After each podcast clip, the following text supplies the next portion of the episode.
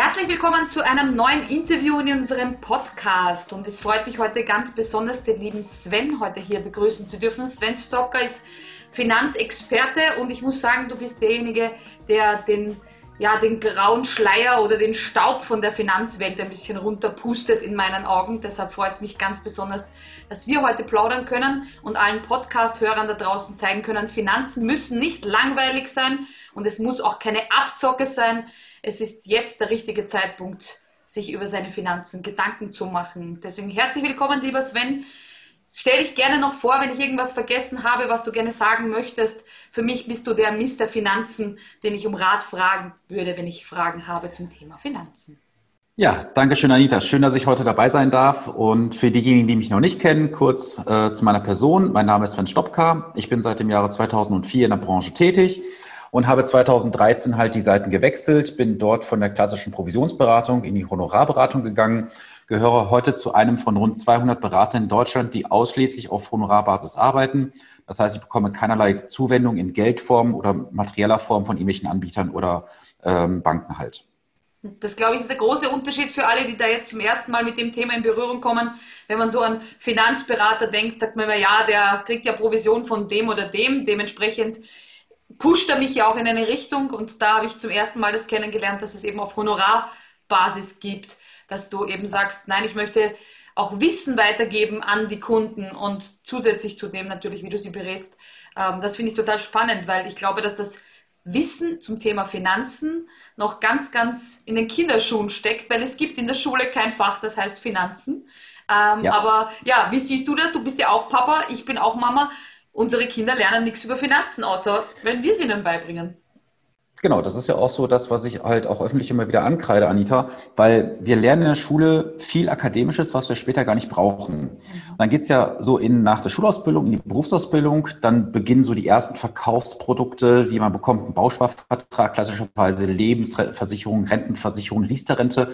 Und oft wird das Ganze ja unwesentlich abgeschlossen, weil ja auch keiner mal wirklich fragt seinen Berater, hey, was kostet mich das jetzt? Weil diese Beratung ist ja komplett kostenfrei. Und ich bringe auch gerne dieses Beispiel. Würdest du zum Steuerberater gehen, der vom Finanzamt bezahlt werden würde? Genau, das ist ein ganz dummes Gefühl, wenn du wüsstest, mein Steuerberater wird vom Finanzamt bezahlt. So, warum fragt denn mal keiner in der Finanzdienstleistung oder auch im Bankenbereich, hey, was kostet jetzt dieses Produkt und was verdienst du an diesem Produkt, lieber Berater, Verkäufer? Das ist doch ganz legitim. Ich meine, wenn wir ins Autohaus gehen, wir wissen, da zahlen wir für ein Auto 20, 30.000 Euro, da kriegt der Berater oder Verkäufer eine x Euro Provision für. Ist ja völlig legitim. Aber warum fragt das keiner beim Thema Finanzen? Das ist für mich völlig unverständlich. Und das zeigt ja auch so das ganze Thema Vermögensbildung in Deutschland. Der deutsche Haushalt besitzt gerade mal rund 32.000 Euro Vermögen bei einer sehr hohen Sparquote im Vergleich mit anderen europäischen Ländern. Und wenn man schaut, andere europäische Länder sparen deutlich weniger und haben mehr als wir. Mhm. Das muss ja gewisse Gründe haben und das erkläre ich auch immer wieder in Vorträgen von mir. Ähm, jetzt würde es mich noch interessieren, so in diesem Podcast, da versuche ich auch immer so ein bisschen was aus der Nase zu kitzeln vom Gegenüber. Und vielleicht hast du schon mal gesagt, aber es würde mich interessieren, warum interessiert dich überhaupt dieses Thema? Also ich finde ja Zahlen relativ unsexy und ich würde hm. niemals in diesem Bereich arbeiten wollen. Ähm, aber dafür gibt es ja so Genies wie dich. Aber war schon der kleine Sven irgendwann einmal, dass er gesagt hat, hey, ich finde einen Taschenrechner cool und jetzt möchte ich in den Bereich? Oder war das irgendwann einmal, dass du gesagt hast, uh, ich bin aufs Ohr gehauen worden und jetzt möchte ich mich da reintigern? Ach, ich muss da ein bisschen weiter ausholen. Es ging natürlich so in der Kindheit auch los, weil Geld bei uns in der Familie immer ein Streitthema auch gewesen ist. Mhm. Und ich gesagt habe, okay, warum muss man sich wegen Geld streiten? So, dann habe ich mich natürlich so langsam in das Thema eingearbeitet, habe mit 13, halb 14 Jahren angefangen zu arbeiten, habe dann von einem Ortsteil zwei Drittel jedes Wochen mit Prospekten versorgt, war dann im Einzelhandel gewesen, ich habe im Kino gearbeitet und irgendwann kam natürlich auch so das erste Geld dann aufs Konto, wo ich sage, okay, was mache ich mit dem Geld? Habe mich damit beschäftigt und dann bin ich halt durch einen ganz dummen Zufall 2004 in die Finanzdienstleistungsbranche reingeschlittert und kam man, dann kam halt 2013 ähm, da hätte jemand mit einer Unterschrift bei mir rund 35.000 Euro Provision ausgelöst. Und da habe ich gesagt, bis hierhin und nicht weiter. Denn im Vorfeld gab es schon immer wieder auch Kunden, die auf mich zugekommen sind, die sagten, hey, irgendwie die Zahlen, das entwickelt sich nicht so wie versprochen. Warum haben wir da so gewisse Abweichungen? Und ich habe das zwar dann auch nachvollziehen können, aber ich habe auch nie eine andere Möglichkeit gesehen, bis halt 2013 dann der große Bruch kam und gesagt habe, okay, bis hier und nicht weiter und dann einen ganz klaren Cut auch gemacht habe. Und 2019 habe ich dann final auch eine äh, GmbH gegründet, die ausschließlich nur das Thema Honorarberatung betreibt und habe auch dieses Jahr mein ehemaliges Einzelunternehmen, was ich 14 Jahre betrieben habe, jetzt letztendlich abgegeben und geschlossen sehr spannender Werdegang, im Schnelldurchlauf sozusagen. Ähm, das finde ich immer so spannend, dass man einfach sieht, dass das alles ein Prozess ist und nicht so, dass du sagst, so ab heute mache ich das, so wie es ja manchmal da draußen so ganz junge Leute gibt, die sagen, ab jetzt bin ich in der Finanzbranche und ich habe gestern erst Matura oder Abitur gemacht und heute bin ich Finanzberater. Das ist schon was, was du äh, ja schon Jahrzehnte tust. Das finde ich total spannend. Wenn ich jetzt einen Podcast-Hörer habe, der sagt, ich habe 50 Euro monatlich. Also ich würde das gerne so auf 50, 500 äh, und 5000, also ich würde so gerne so alle drei abholen, die vielleicht hier jetzt zuhören. Aber jemand, der sagt, ich habe wenig, aber ich könnte äh, mir vorstellen, jetzt schon mal beginnen. Ähm, ich nehme an, du sagst auch, der beste Zeitpunkt ist jetzt, damit zu beginnen. Und wenn jemand sagt, ja, jetzt habe ich diese 50 Euro jedes Monat, da könnte ich mir vorstellen, ähm, darf ich mich da bei dir melden? Sagst du, ach nein, ich nehme nur die Leute ab 5000, die sind spannend. Ja, nein. Also es darf sich jeder bei mir melden. Also jeder bekommt von mir eine Unterstützung. Und wenn ich mal sage, okay, das passt jetzt nicht in einen gewissen Rahmen rein, weil ich natürlich auch gewisse äh, Honorare fakturiere, dann gebe ich demjenigen aber auch einen Tipp, wo er sich was einkaufen kann. Mhm. Weil ähm, es ist natürlich so, dass bevor ich jetzt jemanden rausschicke und sage, mach irgendetwas und ich begleite ihn nicht, dann gebe ich ihm lieber eine Möglichkeit in die Hand, wo ich weiß, a, ist es geprüft meinerseits B, es passt auch am Ende des Tages zu einer sehr hohen Wahrscheinlichkeit von 99 Prozent zu ihm. Da muss ich halt selber durchklicken. Bevor ich denjenigen jetzt zu einer Bank schicke, zu irgendeinem Online-Portal, wo auch immer, wo irgendwelcher Blödsinn gemacht wird, gebe ich ihn lieber irgendwo hin, wo ich weiß, da passt es auch. Und wenn ich damit am Ende des Tages kein Geld verdiene, ist es gut, weil vielleicht kommt der oder diejenige jemand auf mich zurück und sagt, du, vor fünf, vor zehn Jahren hast du mir einen Tipp gegeben, damals gute Entscheidung, ich stehe heute dort, kannst du mich jetzt unter, bitte unterstützen, weil ich jetzt die Voraussetzungen erfülle. Und das ist halt mein Ziel, was ich habe. Das heißt, wir können den nächsten Sprung nehmen, der meldet sich nach fünf Jahren und sagt, Sven, danke für den Tipp mit den 50 Euro im Monat, aber jetzt kann ich schon mal 500 Euro hinlegen. Ähm, das finde ich ist so ein Größen, eine Größenordnung, wo man sagt, okay, ähm, da kann man schon was, also in meinen Augen was Gescheites machen, also zumindest mehr als mit den 50 Euro. Ähm, was sagst du jemandem mit 500 Euro, der jetzt sagt, okay, das könnte ich mir schon Muss ich dir erstmal eine Gegenfrage stellen, warum glaubst du das? Mir persönlich? Ja, ja, weil faktisch kannst du mit 50 Euro genauso investieren wie mit 500 oder mit 5000. Vollkommen Das ist halt nur in glaube, Euro ein anderer Wert. Das stimmt. Du hast vollkommen recht. Das ist nur in, mein, in, meiner, in meiner kleinen Bubble, aber ich, ja. dafür habe ich ja dich hier. Ähm, ich versuche so die Fragen zu überlegen, die jemand hat, der jetzt gerade hier zuhört und der vielleicht dann sagt, ach, 50 klingt so mickrig. Dabei ist 50 Euro jedes Monat für viele auch schon, ähm, ja, genug Geld hm. zum auf die Seite legen. Bei 500 Euro habe ich so das Gefühl, es ist dann schon jemand, der ähm, ein anderes Einkommen hat, wenn einem diese 500 Euro sozusagen zur hm. Verfügung stellen, sie zu investieren. Aber lass mich dir dazu auch gerne ein Beispiel geben. Mhm. Mal angenommen, wir würden heute ein Kind bekommen, also der Zuhörer jetzt. Und du würdest, lieber Zuhörer oder liebe Zuhörerin, für dieses Kind monatlich 50 Euro vom Kindergeld beiseite packen, mhm. bis das Kind in Rente geht, obligatorisch heute bis 67 dann haben wir irgendwas um etwas über 40.000 Euro investiert. Was wäre jetzt so dein erster Gedanke? Was würde das Kind nach 67 Jahren auf dem Kontostand haben, wenn wir das Ganze solide investiert hätten? Wir reden dann über ein Volumen von etwas über 2,2 Millionen Euro bei nur 40.000 Euro Einzahlung.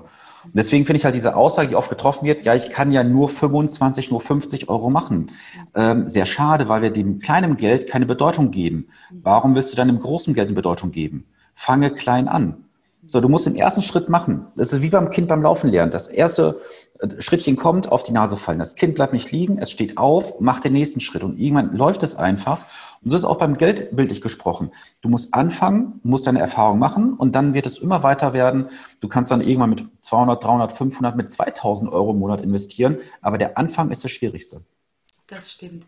Ja, das finde ich total spannend, weil du ja eben auch dafür sorgst, dass die Leute die Finanzprodukte verstehen. Also du sagst jetzt nicht, mach das und mach und, und Schluss und ich behalte mir das Wissen und du bist immer von mir abhängig, dass sozusagen ich dir mit einem Stöckchen zuwerfe, was wäre das nächste, sondern du sagst ja auch, du möchtest dafür ja. sorgen, dass die Menschen verstehen, was diese Finanzprodukte überhaupt sind, was dahinter steckt und was vielleicht absoluter Käse ist, um nochmal zum Beispiel den Bauspar äh, von Anfang auf zu greifen. Zumindest bei uns in Österreich ist der Bausparer eher verbrannte Erde. Ähm, da kriegt man manchmal weniger raus, als man überhaupt einbezahlt hat. Ähm, mhm. Das heißt, gerade da gibt es ja viele, die eben, wie du gesagt hast, der Bankberater berät nur kurzfristig, der sagt nur, ja, gute Idee, mach das. Ähm, aber gerade bei der, bei der Aufklärung der Leute. Wenn jetzt jemand im Podcast sagt, okay, ich habe mich noch nie mit diesem Thema Finanzen beschäftigt, was wäre denn der erste Schritt, den du jemandem empfiehlst, überhaupt mal zu starten? Das World also Wide Web ist ja riesig, mit, wenn ich Finanzen ja, eintippe. Also der erste Schritt ist erstmal der wichtigste, finde dein Warum. Mhm. Warum willst du was machen und was ist dein Ziel? Und wenn ich dann mit Leuten im Coaching halt sitze, dann frage ich, was sind eure Ziele? Die sagen dann, oh, Ziele, keine Ahnung. Sage ich, okay, warum willst du dann jetzt überhaupt irgendwas beiseite packen monatlich, investieren, wenn du nicht mal ein Ziel hast? Mhm. Ich habe das bei mir im Podcast auch so häufig erklärt, dieses Beispiel. Stell dir vor, du setzt dich in ein Auto, das hat angenommen Sprachsteuerung, du startest den Motor und drückst ein Knöpfchen. Du sagst im Auto Navigation. Das Fahrzeug fragt dich, wohin? Und du sagst ja, irgendwo nach Norddeutschland. Ja, was ist Norddeutschland? Ist das Rostock? Ist das Kiel? Warnemünde? Ist das Sylt? Keine Ahnung. Wenn du aber jetzt ganz genau sagst, ich möchte jetzt nach, äh, nach Kiel in die Flughafenstraße 14, dann kommst du auch metergenau an. Warum? Weil du dem Ganzen eine konkrete ähm, Zielsetzung setzt. Und das ist auch wichtig beim Investieren. Du musst wissen, wofür investiere ich? Was ist mein Ziel? Und wenn du das auch hast, dann bist du ja auf einem gewissen Kurs und kannst prüfen, bin ich jetzt auf dem richtigen Weg zum Ziel oder komme ich vom Kurs ab? Was meinst du, Anita, wie viele Menschen sehe ich halt bei mir auch in den Gesprächen, die bringen mir teilweise drei, vier Ordner mit irgendwelchen Produkten. Ich gucke mir die Sachen durch und sage dann, oh, da wird ja schon drei Jahre nichts mehr eingezahlt. Warum? Ja, das haben wir dann gegen das getauscht. Und dann gucke ich da rein und sage, okay, das ist ja auch nicht mehr, was bezahlt wird. Was ist dann? Ja, dann haben wir das gemacht. Also sie wechseln von Produkt zu Produkt und entfernen sich immer weiter vom Ziel, weil ihnen nie klar wird, hey, durch jeden neuen Abschluss entstehen neue Kosten, die ich auch wieder bezahle.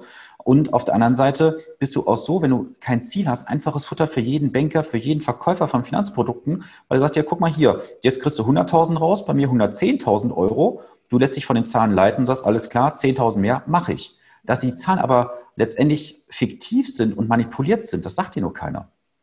So, und ich habe einfach diese Mission, ich möchte einfach, dass jeder seine Finanzen im Griff hat und dass wir endlich mal in Deutschland dazu kommen, dass wir Vermögen aufbauen. Uns wird immer gesagt, wir sind die Wirtschaftslokomotive in Europa. Ja, sind wir vielleicht, aber das Armenhaus von Europa. Die Griechen, die Spanier haben viel mehr Vermögen pro Haushalt als wir in Deutschland. Mhm. Und was sparen die?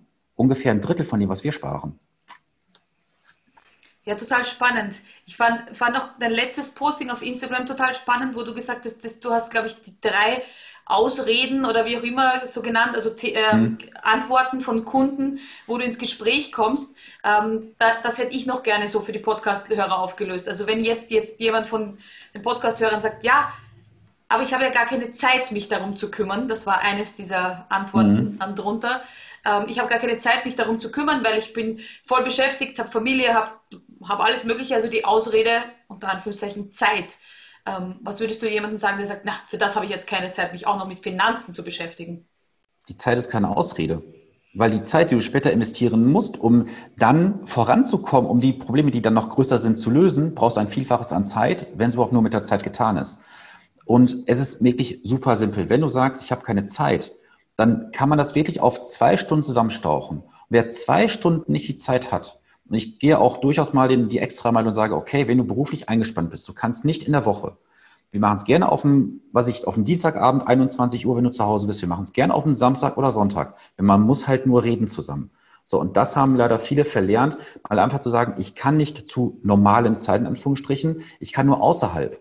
Kein Thema. Lass uns reden. Zwei Stunden reichen vollkommen aus. Sehr cool. Wenn ich noch eine Ausrede nennen darf, die mir so einfällt, ist, ja, ich bin ja schon 60, da zahlt sich das ja gar nicht mehr aus, weil ich bin jetzt nicht mehr das Baby, das bis, zum, bis zur Rente spart, sondern ich bin ja jetzt schon 60 und jetzt ist sozusagen schon alles verloren und jetzt brauche ich nicht mehr sparen. Gerade die Generation 50 plus hat ein Riesenproblem, weil die haben statistisch zumindest das meiste Vermögen in Deutschland und die kommen von einer riesen Herausforderung, weil die Rentenzahlungen werden nicht so hoch ausfallen wie vielleicht erwartet. Dann kommt noch hinzu, sie haben eine lange Lebenserwartung und was macht man mit diesem Geld denn heutzutage? Viele verwahren diese Produkte auf Bausparverträgen, auf Tagesgeld, auf ein Girokonto. Da kriegst du ja nichts mehr für. So, und ich habe da auch mal so ein Beispiel in meinem äh, Vortrag drin, wo jemand einfach nur, in Anführungsstrichen, 100.000 Euro investiert äh, und jeden Monat 700 Euro runternimmt da kannst du wirklich das Geld vervielfachen, wenn du halt gewisse Grundregeln beherzigst. Und gerade die Generation 50 plus, die muss sich mit diesem Thema beschäftigen. Ähm, gerade auch was das Thema der Weitergabe vielleicht nächste Generation angeht, weil da liegen ja auch teilweise wirklich sehr, sehr hohe Summen.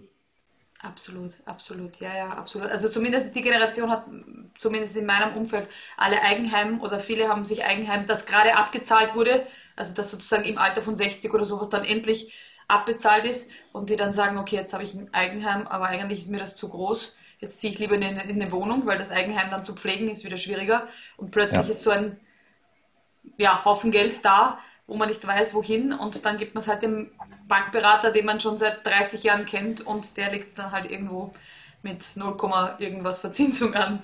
Und jetzt hast du mir so eine kleine Steilvorlage geliefert zum Thema Eigenheim. Also es gibt ja so eine Aussage in Deutschland, dass Eigenheim ist eine Altersvorsorge. Mhm. Das ist die größte Lüge überhaupt, die uns erzählt wird. Also wenn ich mal wirklich nur die Zahlen sprechen lasse, wie oft sehe ich das gerade bei uns in so einem kleinen Dörfchen, also ich wohne in Schöppingen, das ist ein kleines Dorf bei Münster, so, da haben die jetzt so Butterbrotsdosen Grundstücke von 400 Quadratmeter ungefähr. Da zahlst du für so ein Grundstück Gut, die in München, die werden jetzt wahrscheinlich sagen, das ist ein Schnapper, 50.000 Euro ungefähr. Und ähm, dann bauen sie sich da Häuser für 300, 400, 500.000 Euro drauf. Wenn ich mich dann mal damit auseinandersetze, wie viel Eigenkapital schmeißt die Menschen jetzt da in diese Häuser rein, wie viel wird jeden Monat abgezahlt, das macht oft gar keinen wirtschaftlichen Sinn. Das Haus ist eine Emotion, es ist ein Luxus, den man sich gönnen muss, aber nicht, äh, den man sich gönnen kann, aber nicht gönnen muss, so rum ist richtig. Ähm, denn wenn ich mir mal die Zahlen wirklich vor Augen führe, was ich heute für eine Miete bezahle und was ich für ein Eigenheim bezahle, inklusive allen Faktoren, äh, ich muss eine Rücklage aufbauen, ich muss noch dies und jenes berücksichtigen, je nach Situation, dann kommen da sehr schnelle, ja, ich sag mal, Summen von 1000, 300, 1500 Euro oder mehr zusammen. Und wer baut denn meistens? Das sind junge Familien, die oft auf anderthalb, zwei Einkommen aufbauen. So, und dann nimmt das Ganze ja jemand seinen Lauf. Der Mann geht arbeiten, die Frau auch. Irgendwann kommt die Schwangerschaft, dann kommt das Elterngeld. Sind dann irgendwo paar 60 Prozent vom letzten Nettoeinkommen, maximal 1800 Euro. So, dann ist vielleicht das zweite Kind unterwegs, dann geht das Kind in den Kindergarten, das kostet Kindergartenbeitrag. Und dann nimmt das wirklich einen Abwärtstrend auf. Und da muss ich mir die Frage stellen, was haben diese Menschen dann noch in der Regel für Möglichkeiten, Vermögen aufzubauen, weil das Haus ist dann der größte Vermögenswert in Anführungsstrichen. Wobei aber kein Vermögenswert ist, weil er kein Geld in die Tasche reinwirtschaftet. Er kostet er Geld. Und deswegen frage ich mal immer, wo in einer persönlichen Bilanz bei dir steht dein Eigenheim? Auf der Seite, wo es dir Geld bringt oder auf der Sache, die Geld kostet, auf der Seite? So, und für die Bank ist es natürlich ein Wert, der jeden Monat Geld reinbringt, weil sie verdient Zinsen. Absolut. Das heißt, das Eigenheim ist unsere große Sparbüchse. Ähm, die es ist ein, Geld, es ist äh, nein, ein Geldkarte, Spar, Geldfresser und keine Sparbüchse. Entschuldigung. Ja. Der Geldfresser. Ja, ja das Geld vernichtet. Äh, ja, äh, ich finde es total spannend und ich könnte mich da länger unterhalten, weil ich äh, immer das Gefühl habe, ähm, es ist noch zu wenig Wissen bei mir vorhanden und vielleicht geht es ja auch allen Podcast-Hörern so, die sagen, okay, irgendwie verstehe ich so langsam aber sicher, dieses Thema Finanzen habe ich bis jetzt, dem habe ich noch gar keinen Stellenwert zugeordnet. Das ist ja auch bei dem, ich habe keine Zeit. Wir haben ja alle nur 24 Stunden, aber bevor ich zwei Stunden vielleicht mir einen Netflix-Film anschaue, könnte ich auch zwei Stunden in mein Finanzwissen investieren.